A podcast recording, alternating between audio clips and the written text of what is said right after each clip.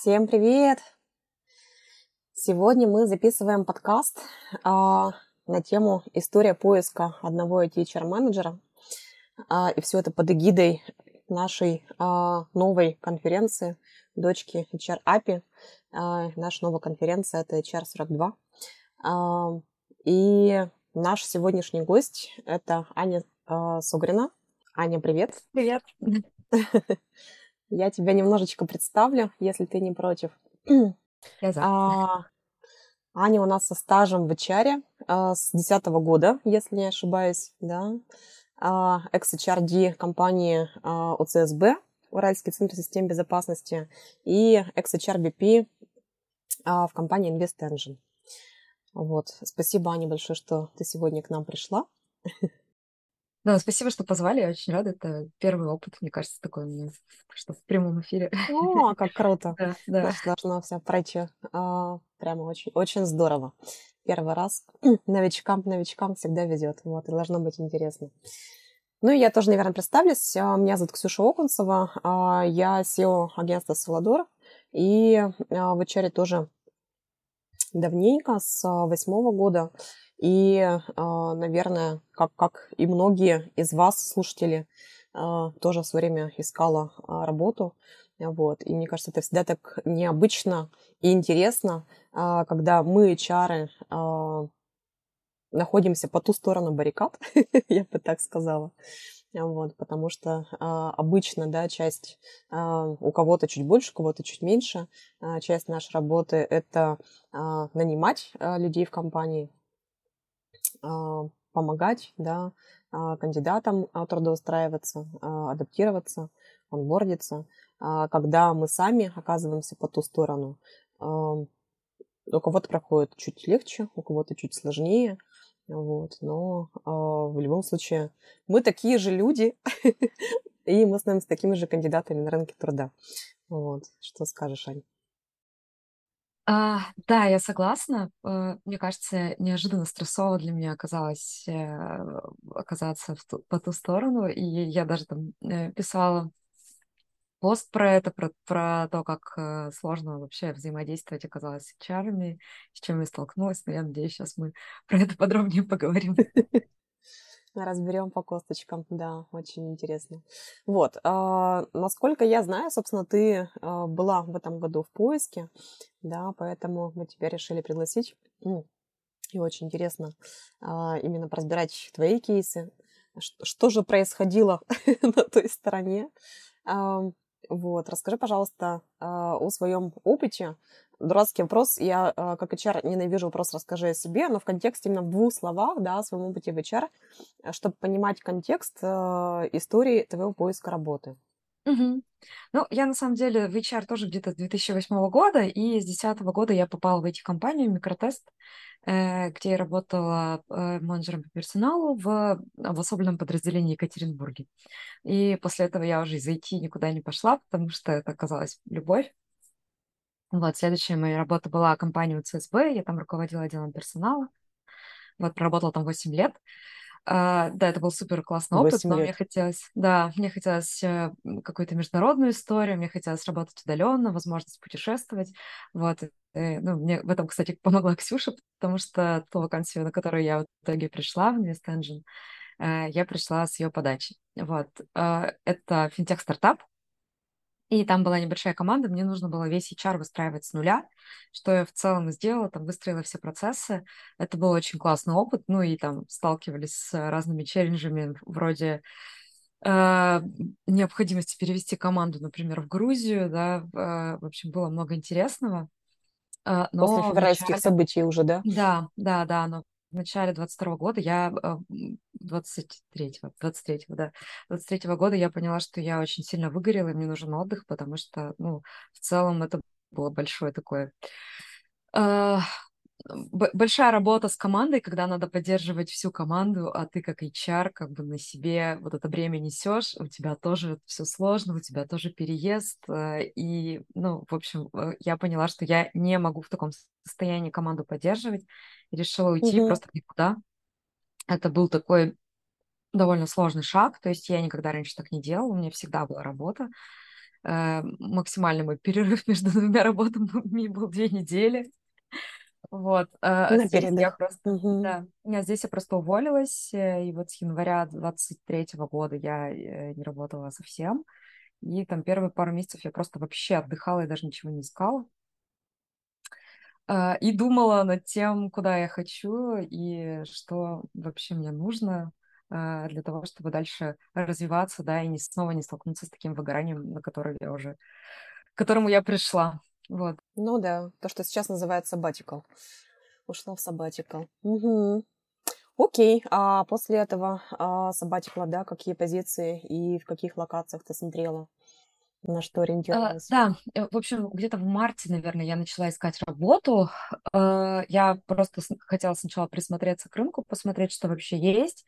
Э, Идеальное, наверное, место такое для меня было бы небольшая компания, которая планирует развиваться, потому что тот опыт, который у меня был в Invest Engine, мне очень понравился тем, что я могу все процессы построить. Это такой творческий процесс.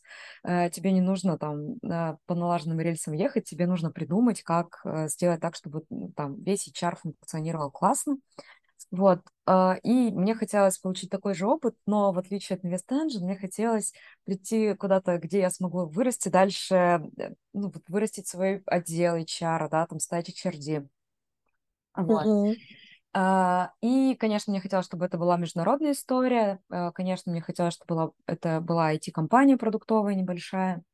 Вот, то есть а, постфактум я уже поняла, что у меня очень узкий сегмент получился, и исходя из всех моих вот критериев, и таких позиций, в принципе, очень мало. Вот. Хотя, казалось бы, а, а почему Хотя, в итоге так оказалось? а, почему? Вроде бы ничего такого. Вроде бы ничего а, такого, да, но э, на самом деле небесные. Мне кажется, сейчас э, очень много позиций для рекрутеров э, и в международном найме. Вот. А а рекрутинг это, наверное, не самая такая интересная для меня сторона. То есть я не смотрела ни позиции рекрутера, ни позиции talent acquisition. Ну, вот как бы все, что касается Мгм. чистого рекрутмента, мне было не очень интересно. Мне хотелось прийти со стороны HR и участвовать во всех процессах, потому что, ну, как мне кажется, здесь у меня там, наибольшая экспертиза. А, Мне нравится приходить и улучшать.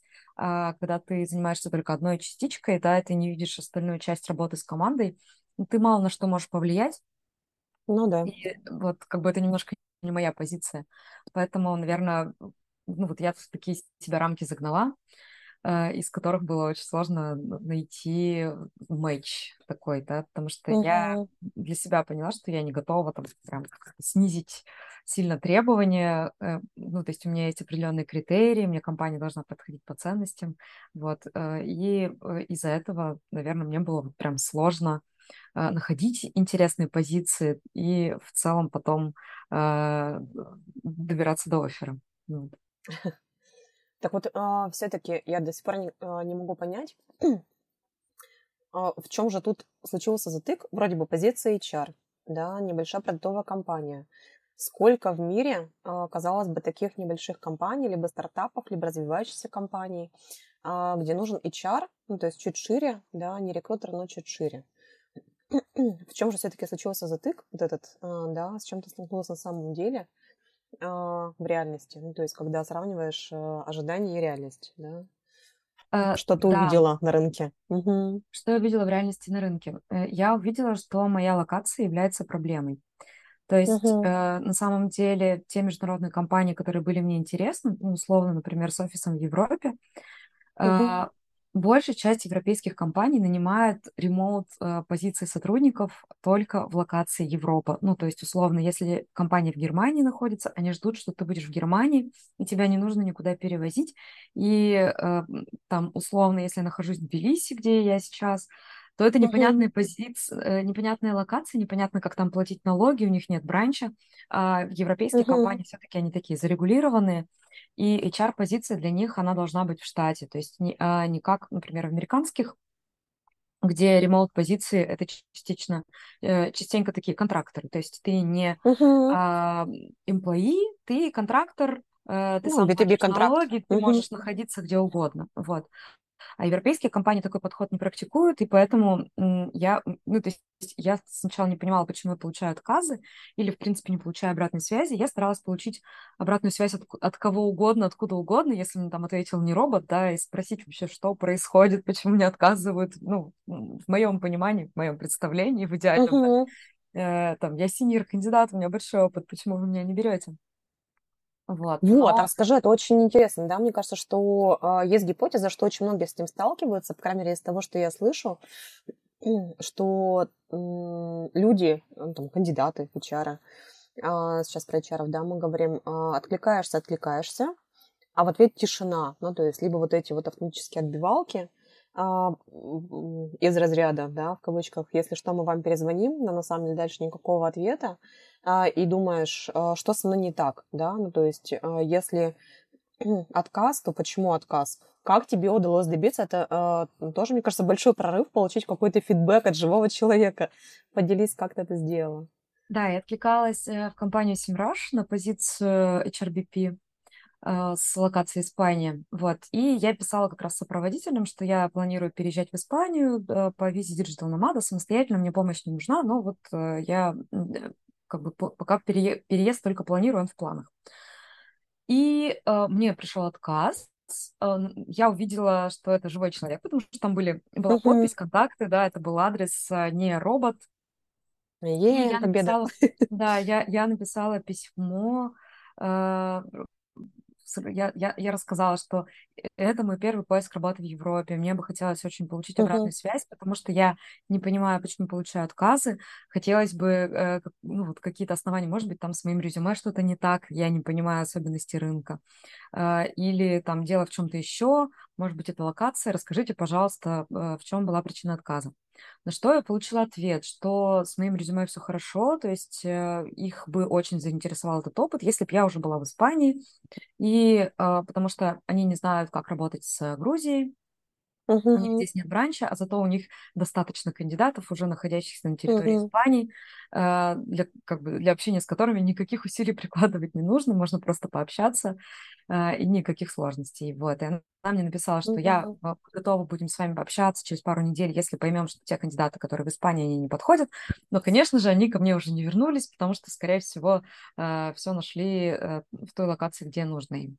А, ну и в целом, мне кажется, даже вот э, по моему опыту работы в международной компании, э, когда я сама искала людей на позицию, для меня локация была прям критичным э, основанием для отказа. Да? То есть если мы видим, что человек находится где-то не там, где мы сможем там, выплачивать деньги официально, то, скорее uh-huh. всего, это просто будет человек отсеян, потому что, ну вот, условно, там я разместила вакансию QA, за неделю пришло тысяча откликов, и, конечно, какая. да, конечно, у меня нет возможности внимательно смотреть резюме всех тех, кто находится в других локациях. Я просто им отказываю, потому что у меня, ну, достаточно кандидатов э, в других локациях находящихся. Ну, поэтому, мне... да, поэтому я поняла, что это прям критичная ну, штука, логично. которая мне это мешает. логично, да.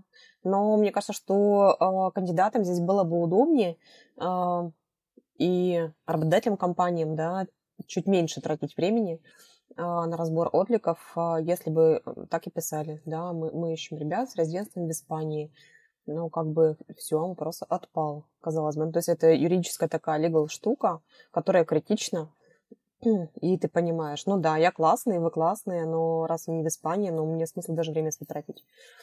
Да, многие mm-hmm. на самом деле так и пишут. Я э, выбирала только тех, кто вообще не указывает э, это основание. Но я так понимаю, что ну, видимо, когда критично много откликов, ты можешь потом все равно отсеивать по каким-то своим внутренним критериям, критериям, да, которые ты не указывал в вакансии. Логично. Ну да. Аня, скажи, пожалуйста, а э, какое было процентное соотношение, ну, на вскидку, а, которое ты смотрела по компаниям, а, которые, скажем так, с российскими корнями и зарубежные, ну, зарубежно-зарубежные, да? Я, да, я скажу сразу, что компании с русскоязычными основателями для меня были в приоритете, потому что мне казалось, что, э, ну, мой опыт, он больше лежит в этой области. На английском, э, ну, вот вообще полностью на английском я, наверное, не работала ни разу, да, компания, в которой я работала, была из UK, но я вела задачи команды разработки, которая была русскоязычной Мгм. полностью. Вот, и я коммуницировала с бизнес-командой, но в меньшей степени, да, то есть э, мне нужно было общаться с Из Лондона, да? Мгм, да, с а, ребятами из Лондона, но при этом я там, я всего пару вакансий вела на английском, вот, а, в основном все наши были созвоны на русском, и все проблемы я мгм, разруливала на русском, и мне казалось, что, ну, э, для- мне казалось, что мое самое слабое место это мой английский. Я очень старалась его подтянуть. Там я в марте, в апреле просто там по пять часов а, в день занималась языком, и в итоге прокачалась до C1. Вот, но Пять часов, а, ужас. да, да, но как мне кажется, все-таки проблема была не в английском, потому что, ну, я проходила интервью на английском, и все было хорошо, а, но при Мгм, этом а, было, была проблема вот именно в том, где я нахожусь. И еще, мне кажется, э, если компания совсем без там, людей, которые общаются на русском в команде, все равно есть мгм. какие-то особенности рынка, есть нюансы взаимодействия межкультурного, э, на что нужно обязательно обращать внимание. И этого опыта, ну вот у меня пока недостаточно, я это объективно понимаю. Скорее всего, это тоже было, было одной из причин, да, почему выбирали не меня. А, Потому что все-таки важно, когда ты работаешь в межкультурной команде, у тебя другие вызовы, другие Мгм. проблемы и другие подходы к решениям, потому что с лю- лю- людьми из своей культуры все-таки работать намного проще. Ну, понятнее, да. Да. Но это как э, в тех мемасиках, да, когда что вам нужен опыт работы, у меня нет опыта работы, потому что везде нужен опыт работы. Замкнутый Да, круг, и что с этим делать? Да, просто я хотела... а, Следующий вопрос был про то, а, адаптировала ли ты как-то резюме под, э, под зарубежные рынки, да, но, наверное, вопрос э, отпадет, ну, отпал, э, раз ты больше ориентировалась на русскоговорящие компании, потому А, что ну, э, есть да, а, да, зарубежные тренды, да, что, ну, как бы в Америке а, требуют, ну, требуют в кавычках, да, то есть ожидания от резюме кандидатов определенные, а в Европе там другие, а, я не знаю, в Азии третьи. А, Мы в нашем славянском комьюнити привыкли а, к тому, чтобы был опыт максимально подробно расписан с задачами, с примерами, с достижениями, да. Не знаю, в той же Америке достаточно название компании, название должности, да, и там по, по два буллета достижений, чтобы все это вмещалось на лист А4. Ну, то есть везде свои фишки, и поэтому, насколько, насколько я знаю, там, из своей практики, да, из а, своего опыта, и поэтому тоже могут отказывать. Вот что про это Мгм. знаешь ты, и какая история была с твоим резюме? Да, я не ориентировалась на, америк- на американский рынок. Почему? Потому что чаще всего американские компании работают в том часовом поясе, в котором я не смогу работать. Мгм. Вот. Не, ну, может А, быть, И Европа, не Америка. Мгм. да, да, на Европу я ориентировалась. Естественно, у меня было два варианта резюме. То есть те компании, которые э, за рубежом, но с русскоязычными корнями, э, я смотрела на, на них. У меня было одно резюме на русском на HeadHunter. И, э, ну, по моему впечатлению, на HeadHunter оно работало лучше, чем резюме на английском. Э, М, Видимо, очевидно, что рекрутеры все русскоязычные, поэтому ну, на него было больше, больше внимания, больше отклика, больше приглашений. И второе резюме у меня было то, которое я использовала на европейском рынке для работы с LinkedIn. Оно было более краткое, оно было сжатое. Я старалась уместить все прямо на одну страницу, несмотря на то, что у меня там ну, достаточно объемный опыт. Мгм. Вот. э, Но э, я понимала, что это довольно критично. В чем, наверное, ключевое отличие? Мне кажется, на русскоязычном рынке мы все привыкли к перечислению обязанностей, Э, ну, прям вот в формате обязанностей. Я делал Ну то-то, да. то-то, то-то. Мгм. Вот. э, И для нас это вообще окей. Ну, то есть для меня, как для рекрутера на резюме на русском, э, я не смотрела, чтобы там обязательно были какие-то цифры, да, обязательно какие-то... То есть мне хотелось видеть, что человек выполнял похожие задачи, остальное я уже достаю на интервью. Мгм. Вот. э, На европейских компаниях так не работает. Все обращают внимание на цифры. То есть э, нужно э, да, для меня это было прям сложно, потому что мне нужно было вспомнить какие-то ключевые показатели там из своего предыдущего опыта. У меня уже их под рукой не было, потому что когда я делала резюме, я уже не работала. Вот.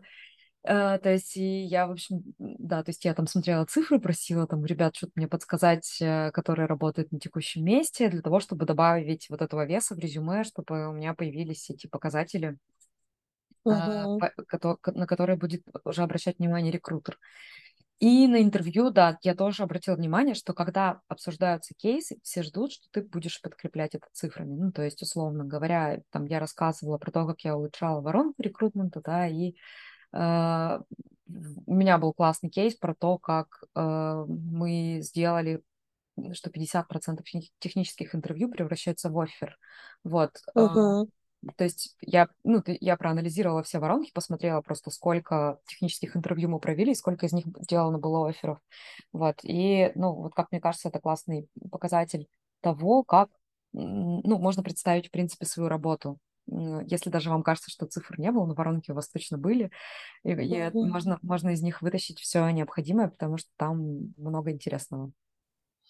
О, да. Вот поэтому я всегда говорю, ребята, читайте аналитику, потому что никогда не знаешь, когда она выстрелит, думаешь, ну, цифры и цифры, а потом, когда начинаешь ими ворочать туда-сюда, вертеть, думать, вот же оно, потому что цифры не врут. Ань, а скажи, пожалуйста, а у тебя было такое ощущение, еще, еще одна история из мемасика или там анекдоты, да, а, когда люди а, составляют свое резюме, особенно когда долгое время не в поиске, наверняка видела, да, что составила свое резюме, а потом расплакался. Какой же я все-таки классный. Было у тебя такое ощущение? Или, или нет? И, именно когда вот ты начинала поиск работы, да, ты еще не знала, что тебе предстоит. Да, на самом деле, у меня поначалу было желание туда уместить вообще все, ну, то есть прям подробно рассказать о том, все, что я делала. Потом я поняла, что это неправильный подход, а, что, ну, вот при большом количестве откликов длинные резюме просто никто не будет смотреть внимательно, поэтому надо сделать настолько кратко, настолько это возможно, и делать акценты только на то, что нужно в вакансии. То есть, если откликаюсь на HRBP, то свой опыт э, там с кромастером, с командой, каком, каким бы мне ни казалось это классным плюсом, uh-huh. надо вообще убирать. Это не стоит внимания, потому что будет акцент совсем на другом. Вот, э, да, и, в общем, это желание уместить все в резюме, оно э, неправильное и сослужит вам плохую службу. Ну, то есть э, все-таки э, нужно, нужно чистить, да, э, и индивидуализировать.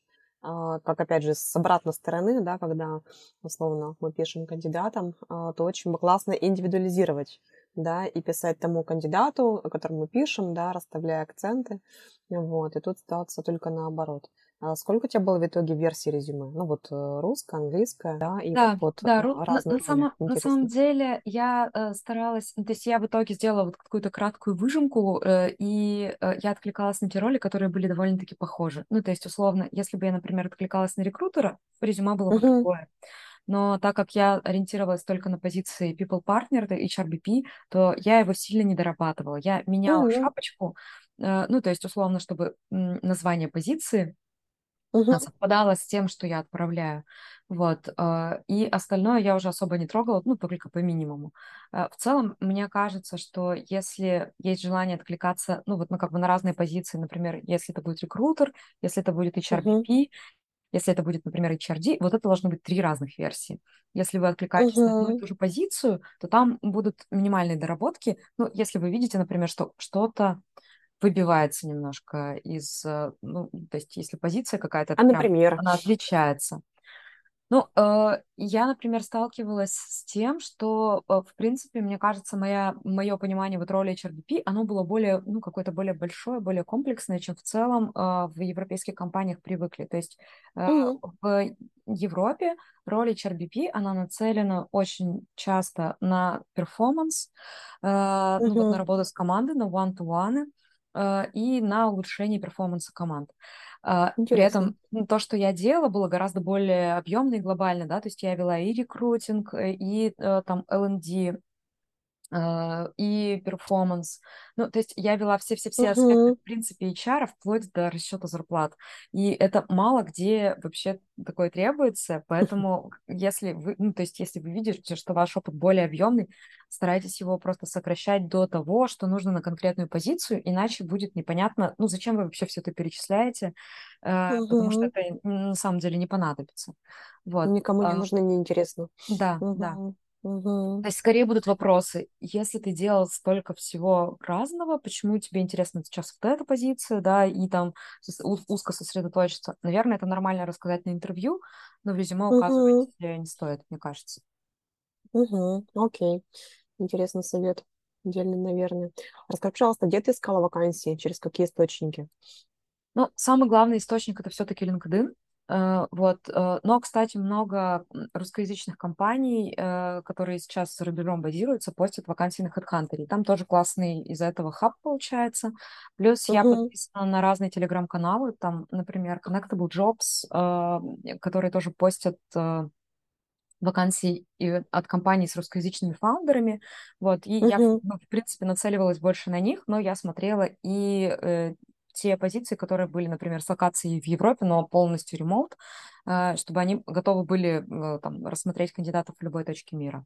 Э, и для этих вакансий у меня был в основном LinkedIn, плюс э, были несколько площадок, которые там, нацелены на номадов, то есть там какой-нибудь remote jobs, э, например, плюс э, классный очень сайт Otto.com мне понравился. Я не знаю, наверное, Отто. все да, наверное, все знакомы с а, вот этой русскоязычной площадкой GetMatch, а, где Угу, ты постишь свой профиль, и тебе а, кидают только те вакансии, которые под тебя подходят, под твой профиль. Вот, и Отто, в принципе, сделан на тех же самых принципах, но там, ну, прям глобальный рынок, глобальные угу. компании, там, не знаю, Revolut, Deal, ну, в общем, много-много-много разных позиций, и там очень интересные попадаются вакансии, на которые можно откликаться. Но по моему опыту, все площадки, через которые я откликалась, они в основном работают плохо, работает лучше всего LinkedIn, либо вот HeadHunter, ну, либо телеграм-каналы, где ты пишешь прям рекрутеру напрямую. Понятно. Аня, расскажи, пожалуйста, как ты на LinkedIn искала? А, Я знаю, что там есть такая штука, ну, то есть если ты смотришь конкретно стране, окей, настраиваешь фильтры, а, какие-то ключевые слова, да, либо по позиции, ну, в общем, кому как больше нравится. Но когда, опять же, а, ты ищешь а, remote global, сейчас будет много английских словечек, ну, потому что международный поиск работы, ну, то есть удаленку по всему миру, грубо говоря, ну, даже если ограничиваясь Европой, а, то в LinkedIn по умолчанию нет э, кнопочки как бы искать ремонт по всему миру, что, мне кажется, очень большое упущение этой Согласна. У них, у платформы. них не очень Вот. приятные поисковые. И вот как? И он тебе показывает, ну вот там с выгодностью, например, когда я искала работу, а, ставишь ремоут, он тебе показывает ремоут, а, но в Таиланде. Думаешь, ну спасибо. Да. На самом деле у меня, я сохранила несколько поисковых запросов, э, то есть я подписалась на а, рассылку вакансий по конкретным поисковым запросам. То есть у меня был а, Remote Georgia, да, потому что он, в принципе, мне подходил. Этот Мгм. вариант, раз я здесь, в Грузии, и, ну, соответственно, здесь э, будут вакансии от тех компаний, которые готовы смотреть кандидатов, которые находятся в Грузии. Плюс я Логично. подписалась на вакансии в Европе, потому что это там, ну, моя локация, в которую я хочу переезжать, и мне логично Мгм. искать э, в э, Европе. Вот. а, Ну, а русскоязычные э, вакансии я в основном смотрела там где-то на других э, ресурсах, на HeadHunter, например. А в Европе как ты смотрела? Расскажи Ну, я настроила лайфхаков. European Union. Вот, и он мне оттуда прислал, вот мне до сих пор еще приходит вакансии Значит, значит рабо- рабочий, Раб- да, Да, лайфхак да. такой. Мгм. Понятно, спасибо. А, наверняка ты слышала такое выражение, что ли, что поиск работы– это как вторая работа. Это правда. А, да, и многие даже а, предпочитают все-таки увольняться, да, или брать какой-то длительный отпуск, а, там даже а, не sabbatical, sabbatical все-таки ты там отдыхаешь, да, но вот какой-то чтобы искать работу, потому что это вот 24 на 7, писать сопроводительное, Мгм. а, у каждой компании свои, но еще сумасшедший дом какой-то. Что ты скажешь а, про это? Про то, что поиск работы, вторая работа. Я согласна, это, может быть, это не так затратно по времени, ну, то есть и по времени тоже затратно, потому что тебе на каждый отклик нужно написать свое сопроводительное письмо, и даже для того, чтобы подготовиться к интервью, то есть, мне кажется, на русскоязычном рынке требования гораздо ниже к подготовке к интервью, а если ты общаешься с международной компанией, от тебя ждут, что ты изучишь продукт, что ты изучишь ценности компании, что ты объяснишь, чем тебе эта позиция интересна именно в их компании, да, и почему.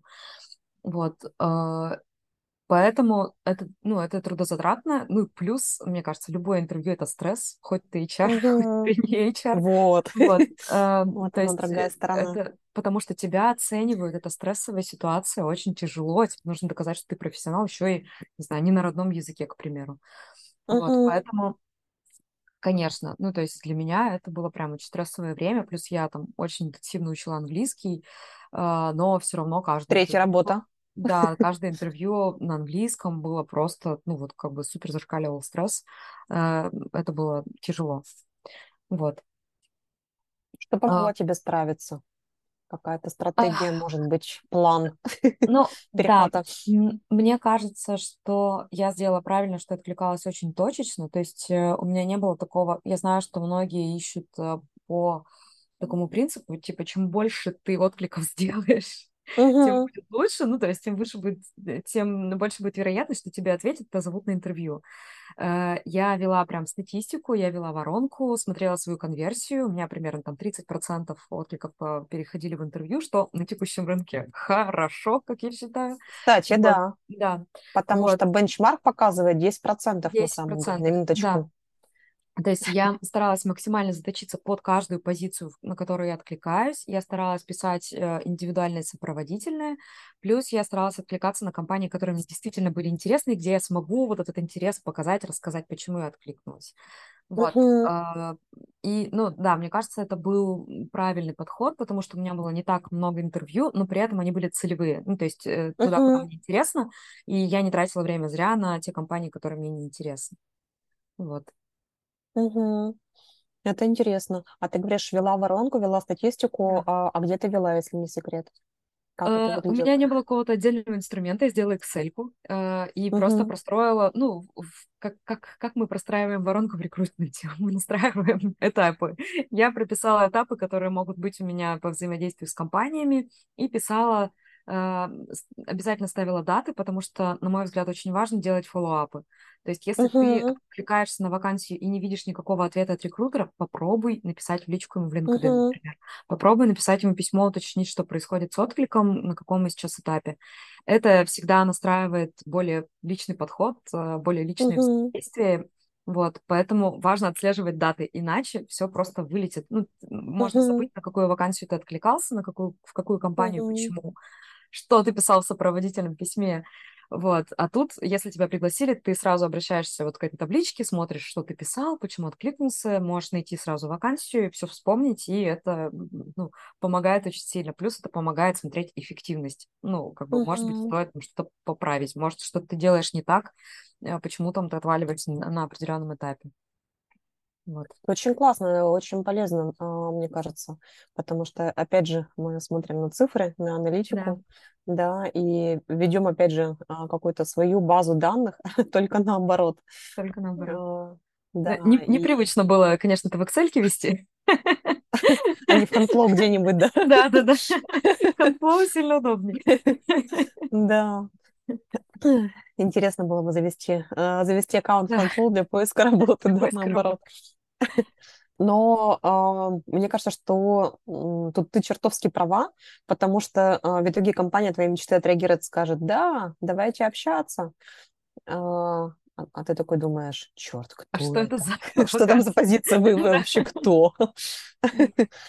Сядешь в лужи, и в итоге а, вакансия мечты убежит.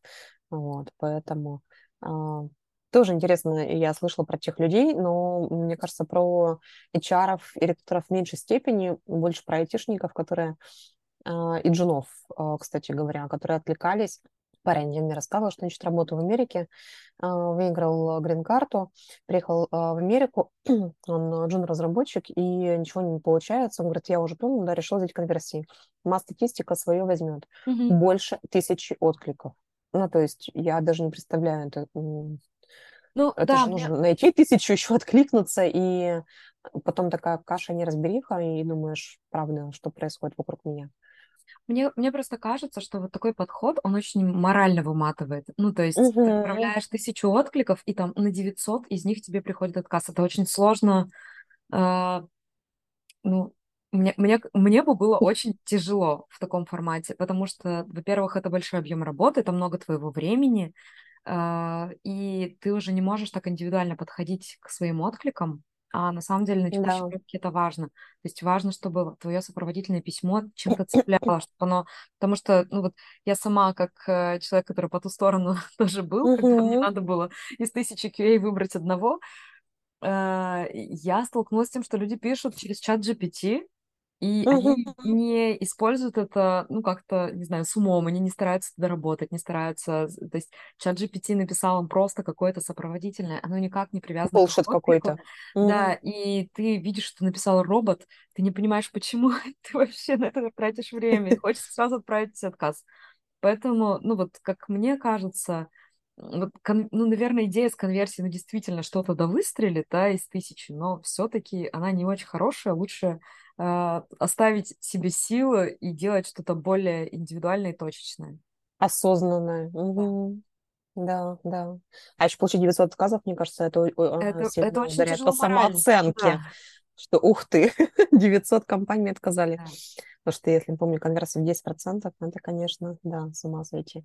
А, и, м, Интересно, что я еще отметила такую штуку, несмотря на то, что, а, казалось бы, Америка и Европа а, предпочитают вот такие, а, то, что а, можно назвать бездушными резюме, резюме, да, но что там можно написать в листе А4, когда у тебя опыт и 15 лет?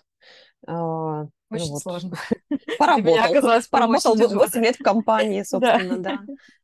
Поработала, да, чего-то. Вроде бы что-то сделала неплохо. Но при этом как раз кавалета, да, то, что называется, с проводиловки, зарубежные ребята тоже любят душевные. Ну, то есть они Да. точно такие же люди и обращают больше внимания на а, кавалета, да, и вот чтобы не было там булшита и какого-то, вот ты правильно сказала про роботов, чтобы откликалось, думаешь, вау, Кажется, это наш человек, наш человек, потому что ведь они очень много думают про culture fit, да, про совпадение Да, по да. ценностям, по культуре. И вот где э, стоит, наверное, акцент как раз расставить. Поэтому э, твой опыт, э, ну вот твой, твой подход э, в такой индивидуализации э, поиска вакансий, наверное, он наиболее удачный, да, потому что есть время вложить душу и ресурсы, есть Мгм. силы остаются. Вот. Мне кажется, что нашим слушателям стоит тоже взять этот момент на заметку. Окей, спасибо тебе. А скажи, пожалуйста, какие а, ты можешь отметить топ-3 неожиданности Мгм. от рынка труда и поиска работы? Они могут быть приятные, а могут быть неприятные. Типа, хоп, нежданчик. честно сказать, приятных было маловато. Ну Ну да, наверное, прям а, меня очень поразил непрофессиональный подход частенько, да, ну то есть то, какие я получала отказы, которые вообще М, бьются с тем, что мы обсуждали на интервью, то, как вообще люди, ну, там, например, после двух интервью, там, первого технического, просто, ну, там, рекрутер исчезает с горизонта и не возвращается больше никогда. Вот, там, я через месяц, да, пишу follow-up, там, расскажите, какой у нас итог, и там, в общем, а, да, извините, нет, не, там, ничего, там, или вак- вакансию отменили. Вот, э, и, казалось бы, ну, сам это очень легко, поддержать коммуникацию, особенно там, с человеком, который прошел два этапа. Это ведь уже у тебя не человек на вход, которому надо просто отказать шаблонно. Но, к сожалению, очень, ну, э, я столкнулась с этим прям в больших объемах. Это случалось часто, и да, да, после нескольких этапов в том числе, там, даже если ты делаешь тестовое задание, а, после там двух интервью все равно э, там что-то что-то идет не так, и тебе могут не ответить. Тебе нужно искать рекрутера, писать ему, спрашивать, что происходит. Вот. а, А то что есть, отвечают? На- Что, что отвечали? а, Ну, то э, есть на самом деле все этапов? все по-разному, да, все по-разному. То есть э, я э, почему-то было так, что наиболее интересные мне компании с русскоязычными фаундерами, у которых есть задачи, прям вот те, которые я хочу делать, они э, спустя время отменяли вакансию. Ну, то есть, условно, я прошла два этапа, и после второго этапа рекрутер исчезает, просто ничего не отвечает. И когда я до него допишусь, э, приходит ответ, извините, пожалуйста, мы там решили отменить вакансию, поставить ее на паузу. Возможно, это просто связано с кризисом на рынке, что ну, там нет потребности большой там в найме, и, соответственно, там брать HR, который будет просто заниматься одними процессами, не переводить новых людей в команду, может быть, это ну, просто нерационально. Вот, что, в принципе, понятно, да, но в любом случае это Ради очень бога, сделайте рассылку. Да, Что? да, когда, Всем кандидатам, ребят, вакансия не актуальна, все, никто не больше ничего держит не нужно. и ничего не объясняет, да, вот. Ну, как бы я могу действительно понять, если там, ну, действительно такая, такой объем откликов, который просто рекрутер не может переварить, ну, соответственно, что-то выпадает. Скорее всего, это будет коммуникация с кандидатами, вот, но оказаться в этой роли оказалось неприятно, вот. Нет, ну ладно с откликами. Ну, как бы люди мы не гордые, да, там, не знаю, из а, какого-то количества компаний не ответили. Ну, а, вроде как бы и ладно. Ну, значит, если не ответили, все вроде как бы очевидно. Но когда прошло несколько этапов, как вот а, обычно мы как-то вот лелеем разработчиков, да, и Да, что уж если да. мы там подходим ближе-ближе к финалу, держим руку на пульсе, значит, э, ставим как-то в известность, а, что сроки затягиваются. У тебя ведь не тысяча кандидатов на финальном этапе, да, Да, сказала, я, я, моя Ксюш, абсолютно с этим согласна. Я всегда подход придерживаюсь. Да, чем дальше человек в воронке, тем более ценный он для тебя, и там, тем более индивидуальный фидбэк тебе нужно ему дать. Вот, а, но, ну, видимо, это не для всех так, Да, к да. сожалению. Да. Вот. Это а, точно. Ну, и мне кажется, еще одна такая неожиданность для меня была. А, Мне казалось, что вот э, сейчас у меня уже столько экспертизы, что вот меня вообще просто с руками оторвать. Но нет, этого не происходило. Я искала, мне отказывали, и это для меня было вообще просто самой большой неожиданностью. Ну и как я потом сделала вывод сама для себя, что чем больше у тебя экспертизы, чем больше понимания там, чего ты Мгм. хочешь, тем сложнее найти этот матч. Потому что Мгм. уже не только компания тебя оценивает, ну ты оцениваешь компанию, и у тебя много факторов, по которым ты принимаешь решения, и тебе ну, чаще всего хочется там отказаться, или тебе что-то не нравится в подходах. У меня частенько бывало такое, что я приходила на второе интервью и была разочарована тем, как, ну, как построен подход к интервью, как там со мной пообщались, что мне было некомфортно общаться там с непосредственным руководителем, но, ну, то есть, очевидно, там, значит, что-то не так. Ну Вот. да. а, Ну, и это, ну, как бы это была довольно частая ситуация, э, меня это очень сильно удивило. То есть, э, потому что э, до этого я как-то, видимо, ну, не знаю, там, три года назад, там, не знаю, ну, 12 лет назад, страшно говорить, когда, когда я искала работу, у меня еще, как, как бы, у меня было скорее другой подход. Мне хотелось, ну, попасть в компанию, да, и я не так ее оценивала со всех сторон. Ну, я собирала какие-то фидбэки, но если фидбэки были положительные, я думала, окей, все нормально, я справлюсь. Погнали Да, э, ну, да, сейчас, сейчас уже все. Вот почему так не работает. Я такая смотрю, ну, что-то с вами не так. И, наверное, собственник у вас какой-то не очень адекватный, и я, пожалуй, не хочу. Вот примерно, Ну, это же, наверное, хорошо, но это, наверное, неожиданность от, от самой себя.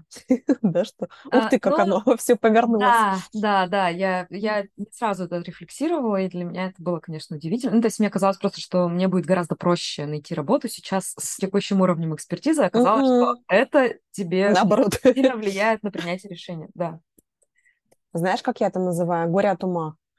согласна. Вот, что это, да, А, когда немножечко во вред оно идет. Но на самом деле, а, мне кажется, что это, это неплохо, это сложно, но это неплохо. А, И можно это еще в копилочку лайфхаков, а, что, дорогие наши слушатели, не бросайтесь в омут с головой. Да, есть испытательный срок а, и для компании, и для сотрудника, но и поиск работы– это стресс, но и уход с испытательным сроком– это тоже Это стресс. тем более стресс. Да. Многие потом думают, ну что, я же сейчас а, себе испорчу резюме, месяц а, поработаю, и куда, меня потом никуда не возьмут. Приходишь в новую компанию, там два месяца. Ну, не у всех, конечно, бывают такие ситуации, но все равно, да, когда есть ошибка найма есть ошибка выбора компании. Да. И чтобы не обжигаться, мне кажется, что очень важно составить вот такой вот а, для себя чек-лист, выписать, да, а что реально для меня важно, а как вот с кандидатами какой-то гайд интервью, да, только наоборот. А, вот у тебя не был такой список как-то под компанию или то, то же самое а, га- гайд интервью наоборот, Ну, э, я, наверное, фишечки? да, у меня, у меня был какой-то список критериев, ну, вот, наверное, про то, что я рассказала в самом начале, да, какая компания была бы для меня идеальной. И, и, м, потом я уже, ну, я старалась, подумала, надо общаться все равно с компаниями любого профиля для того, чтобы просто наработать uh-huh. этот опыт, раз у меня вот как бы не идет. А, вот, но спустя там какое-то количество интервью я поняла, что подход, когда ты четко знаешь, что ты хочешь, и общаешься только вот с теми компаниями, которые подходят под эти критерии, это более правильный подход, потому что э, я прихожу там на интервью на HRBP, большую HR-команду, где там, в общем, и они говорят, какого развития роста ты хочешь. Uh-huh.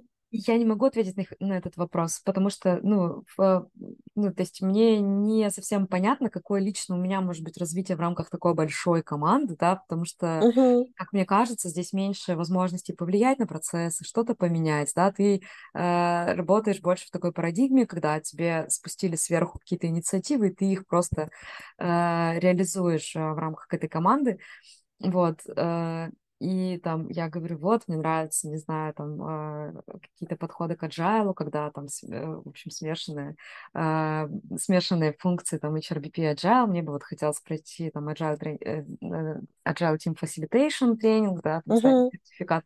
И люди на меня смотрят как бы совершенно не понимающие, потому что мой трек вообще не совпадает с тем треком, который они могут дать внутри компании.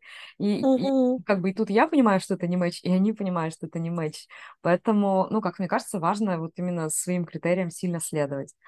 Вот, э, ну и не знаю, у меня не было какого-то чек-листа по красным флагам, потому что, ну, не знаю, с, спустя столько лет интервьюирования людей, ты как-то автоматически, видимо, уже обращаешь внимание э, на какие-то вещи. Вот. Э, и, ну, в общем, я, у меня были прямо супер неприятные интервью, когда там непосредственный руководитель вел себя супер неадекватно, какие-то очень странные вопросы задавал, пытался как-то на меня надавить, пытался как-то манипулировать.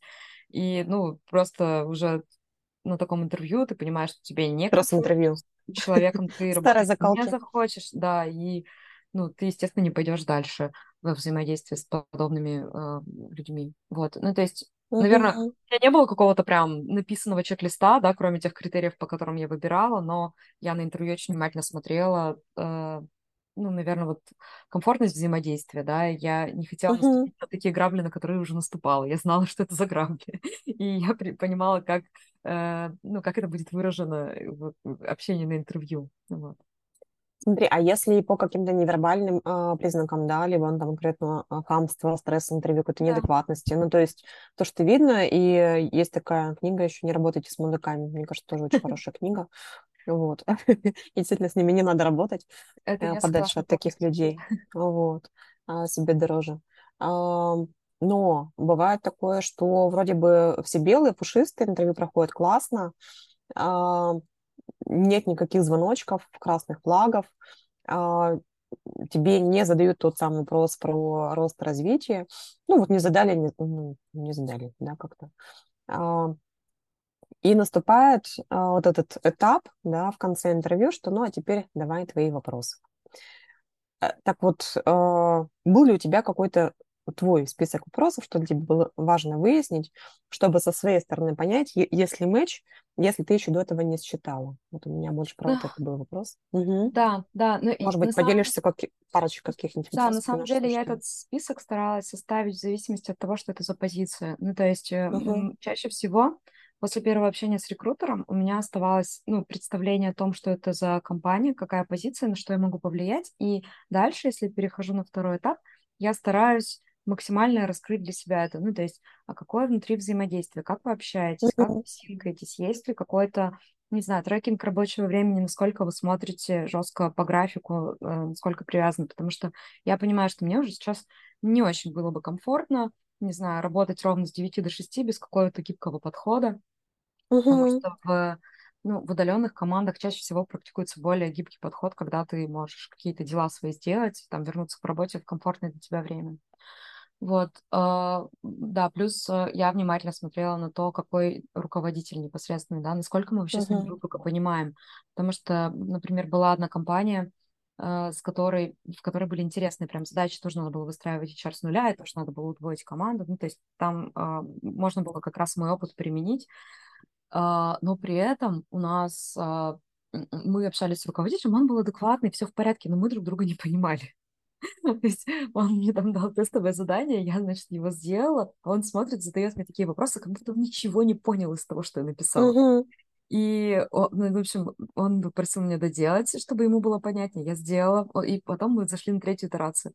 И тут я говорю, Никита, простите, мне кажется, мы с вами друг друга вообще не понимаем, мы не сработаемся.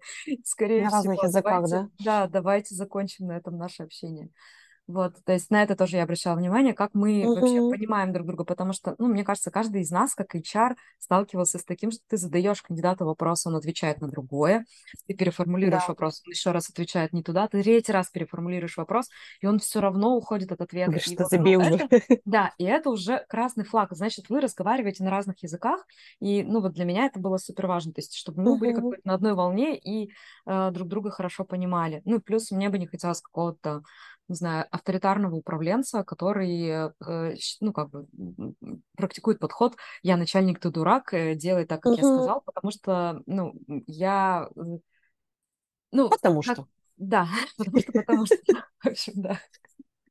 Вот, то есть я старалась вот эти вот свои красные флажки, как бы их как-то проявить, да, ну, то есть понять, как, как люди взаимодействуют в команде, кто принимает решения, можно ли на эти решения повлиять, как человек, который принимает решения, со мной взаимодействует. Э, Вот, наверное, ну, наверное, можно все это на интервью как-то, в общем, обмануть э, кандидата, но мне кажется, что все равно что-то, да, проскользнет такое, что можно будет отследить, потому что все равно ты проводил кучу интервью, у тебя есть понимание, как люди себя на них ведут. Да, я согласна, а, когда уже э, то, что называется неосознанной компетентностью. Ну, то есть, когда оно где-то глубоко на подкорке, и ты эти вещи считываешь, да, на уровне автоматизма уже. Но а, мне кажется, что не все так умеют. А, Ну, возможно, те ребята, у которых чуть меньше опыта, да, и какие, может быть, а, там пару, пару-тройку вопросов ты бы порекомендовала задать интервьюеру, да, там, если будущий руководитель, чтобы понять, а, общие ли у вас ценности. Мгм. Ну, вроде бы он выглядит норм, просто обычный, адекватный человек, да, и вот чтобы не, вс- не всплыло ничего такого критичного и плохого, что потом пришлось спустя месяц уходить. Может, он тапками там кидает Ну, в э, т- тому начальнику, который манипулировал, я задала такой вопрос. Расскажите, пожалуйста, какая для вас главная ценность в компании и для сотрудников? Мгм. И э, знаешь, что он мне ответил? Он сказал, «А, мы всегда платим зарплату, мы всего два раза ее задерживали. Это Вот. ценно. В наше нестабильное время это действительно ценно. ну, ну, во-первых, задержка зарплаты это уже как бы вообще такой, ну, тоже красный флажочек. А во-вторых, если э, руководитель ничего другого ценного в работе в компании не видит, ну, скорее всего, этого действительно нет. У него нет э, команды, Мгм. у него нет понимания вообще в целом, зачем они собрались и что они делают. Вот, то есть, э, мне кажется, ну, то есть и можно прямо спрашивать, а почему ты работаешь в компании? Э, У рекрутера, Мгм. да, у своего потенциального руководителя. И Мгм. здесь он расскажет, э, как, во-первых, свои ценности, во-вторых, э, ценности компании, и можно их смачить со своими. Вот, то Да. есть я сторонник того, что не надо просто, ну, как бы, то есть я бы не вела какой-то прям список вопросов, которые ты будешь задавать всем-всем-всем, потому что это увеличит время интервью, и чаще всего, ну, мне кажется, в процессе интервью все равно какие-то детали выясняются, да, я стараюсь м, идти все равно от того, что мне уже рассказали, и, ну, там, раскрутить историю как-то более полно, да, то есть, э, там, например, а сколько есть людей в команде, надо ли кем-то управлять, а как вы взаимодействуете, а расскажите, кто принимает решение. Вот, например, я нашла кандидата, и мне надо его согласовать. Какой будет у меня процесс? Кто будет принимать решение? Там генеральный директор должен ответить, или я там сама как HR, у меня есть бюджет, да, Мгм. и я могу принять решение в рамках этого бюджета. Вот, это все много скажет о компании, и, наверное, вопросы у каждого должны быть все равно свои, исходящие из Свои. того, что вы ищете. Мгм. есть э, вот надо Что взять, ценно, что да, важно, что критично. свои, свои самые важные критерии и их трансформировать в вопросы. И эти, Мгм. эти вопросы уже и будут, э, будет важно задать на интервью. Да, да, тут, тут я соглашусь. И э, я бы добавила еще бы красные флаги, Да. да. А, Я лично люблю вопрос, а, который задаю кандидатам. а, с чем точно ты не готов столкнуться, Да, да, да, какие для тебя, что, как, что для тебя неприемлемо. И вот э, себе, как кандидату, да, задать вопрос тоже, что для тебя неприемлемо. Да. То есть одно дело как бы мотиваторы, что для тебя классно, да, другое дело, что вот э, ты увидишь, встанешь и уйдешь. И задать вопросы про вот это. Да. Ну, то есть, как ты сказала, с 9 до 6, да, а, там, а график какой, а есть ли треки рабочего времени, а может быть, э, почасовка, да, то есть какие-то такие вещи. Вот. А, Тут, может быть, я, я еще добавлю, а, что я... Был у меня тоже опыт поиска работы, а, параллельной, параллельной работы. Это было год назад. И, кстати, а, в тему, наверное, нашего подкаста а, забавно про обратную связь, фидбэки, вот это все. Там была какая-то долгая, долго непростая работа с международной компанией, с хед-офисом в Пекине, компании Гимдев. Вот. На каком-то из этапов а, в прошлом году, год назад, а, я отказалась, сказала, что дальше, дальше не пойду, не буду участвовать. Ну, вроде как бы, ну и ладно. Всего вам хорошего, удачи э, пожелали. А, Вчера, нет, не вчера, вчера воскресенье было, в пятницу, а, в пятницу мне приходит от них письмо, а, о том, что, ну, спасибо, уважаемая соискательная, бла-бла-бла, вакансия закрыта. Думаю, спасибо. Это очень важная информация спустя год, когда я сама отказалась год назад. Вы мне это зачем прислали? Она какая-то автоматическая отбивалка про то, что иногда, конечно, происходит дичь. Да. Вот. Э, Рекрутер что-то не доработал, и, в общем, Что-то пошло не так. странное. Я посмеялась, Ну ладно, будем знать, что ваша вакансия спустя год закрыта наконец-то. Видимо, вы нашли кого-то, долго искали. А второе, э, наверное, тоже, если позволишь добавить, а, есть те люди, которые не очень много рассказывают тоже про, про компании, про какие-то их тоже ценности, важности. И я как человек прямой, прямолинейный, а, я могу а, задать вопрос, а что ищете вы, какого человека, что для вас важно, что для вас критично. И какие А, критерии успеха, да? Вот, да. И, и все. И если на а, как бы интервьюер, да, тоже человек честный, порядочный и а, открытый, он сам скажет, кого он ищет. Скажет, да мы ищем исполнителя, который будет работать с 9 до 6, который будет выполнять наши указания, там, не знаю, ходить по струнке а, и писать много документации. Вот, думаешь, ну окей, все понятно. Тогда, тогда, наверное, нет. Вот. Ну, Если ты говоришь с руководителем, да, как ты думаешь, э, что, что мне нужно про тебя знать, как про руководителя, Чтобы какие есть особенности? работать. Да. Вот. Ну, без, бескомфортно, да, что мне просто про тебя нужно знать, какие особенности. Ты это скажешь, да я матом ругаюсь постоянно. Вот. Кому-то ок, кому-то не ок. Тебе ок, говоришь, ну, допустим, там ок, не ок, да. Говорит, я могу быть резким, я могу быть там еще каким-то очень требовательным. Вот. А, Прямой вопрос, люди, бывает, немножко тушуются, но в итоге чаще всего дают честный ответ, а ты уже делаешь выводы. Это тебе хорошо, подходит или нет. Окей. Мне кажется, у нас прям уже э, копилочка лайфхаков. Я надеюсь, э, что какие-то какие из них будут полезны, да, пригодятся. А, У нас осталось совсем немножко времени. Я хотела тебе, а, у тебя узнать, а, какой же результат твоих поисков, стенаний и мучений. Поделись, пожалуйста, если не секрет. Да, на самом деле я, наверное, активно искала с марта по июнь. Э, И в июне э, я поняла, что я как бы, ну, я не нахожу для себя интересных вариантов, и, в общем, я только, я только теряю мотивацию, теряю как-то веру в себя, и кажется, надо на этом остановиться. И я попробовала просто развивать э, собственный проект в консалтинге, стала консультировать людей по поиску работы. Мгм. Вот, и ну вот я пока все лето занималась своим проектом и вообще абсолютно не вкладывалась в поиски. И вот буквально через нетворк э, мне на прошлой неделе прилетело приглашение, я прошла интервью очень быстро, мне сделали офер, и вот я выхожу со следующего понедельника на работу. ума сойти. Да, да, то есть, э, в общем, мне кажется, самый главный лайф- лайфхак обязательно используйте ваш нетворк, потому что, ну, рано или поздно э, придет то самое предложение, может быть, через те каналы, которые вообще Входящие не причем, да? То есть Да, вот они да, отклики, аналитика, да, конверсия. Это называю законом есть, сохранения для, энергии. Для того, чтобы получить этот офер, я не делала ничего. Я прошла... Ты сделала кучу всего да, до. Ну, ну, я, я прошла абсолютно расслабленно, ну, как бы все ну, там интервью, они были очень короткие. Ну, то есть это получился какой-то... Ну, то есть это был действительно матч, да, потому что, ну, в общем, э, он пришел через э, знакомых ребят. Э, я там знала уже про компанию. Вот. Очень круто. Я поздравляю тебя, видишь, как прямо к подкасту у нас на этом заканчивается время. Тебе спасибо огромное, что ты спасибо. пришла сегодня. Я очень рада была пообщаться. Очень интересный, мне кажется, разговор получился. Супер, спасибо, что поделилась э, своим непростым опытом. Э, и тем, кто сейчас ищет э, работу, э, я хочу пожелать э, успеха, немножко удачи, терпения, и, и тогда все должно получиться. Спасибо, Аня, еще раз. А, Спасибо, Всем хорошей недели. Пока-пока. Пока-пока.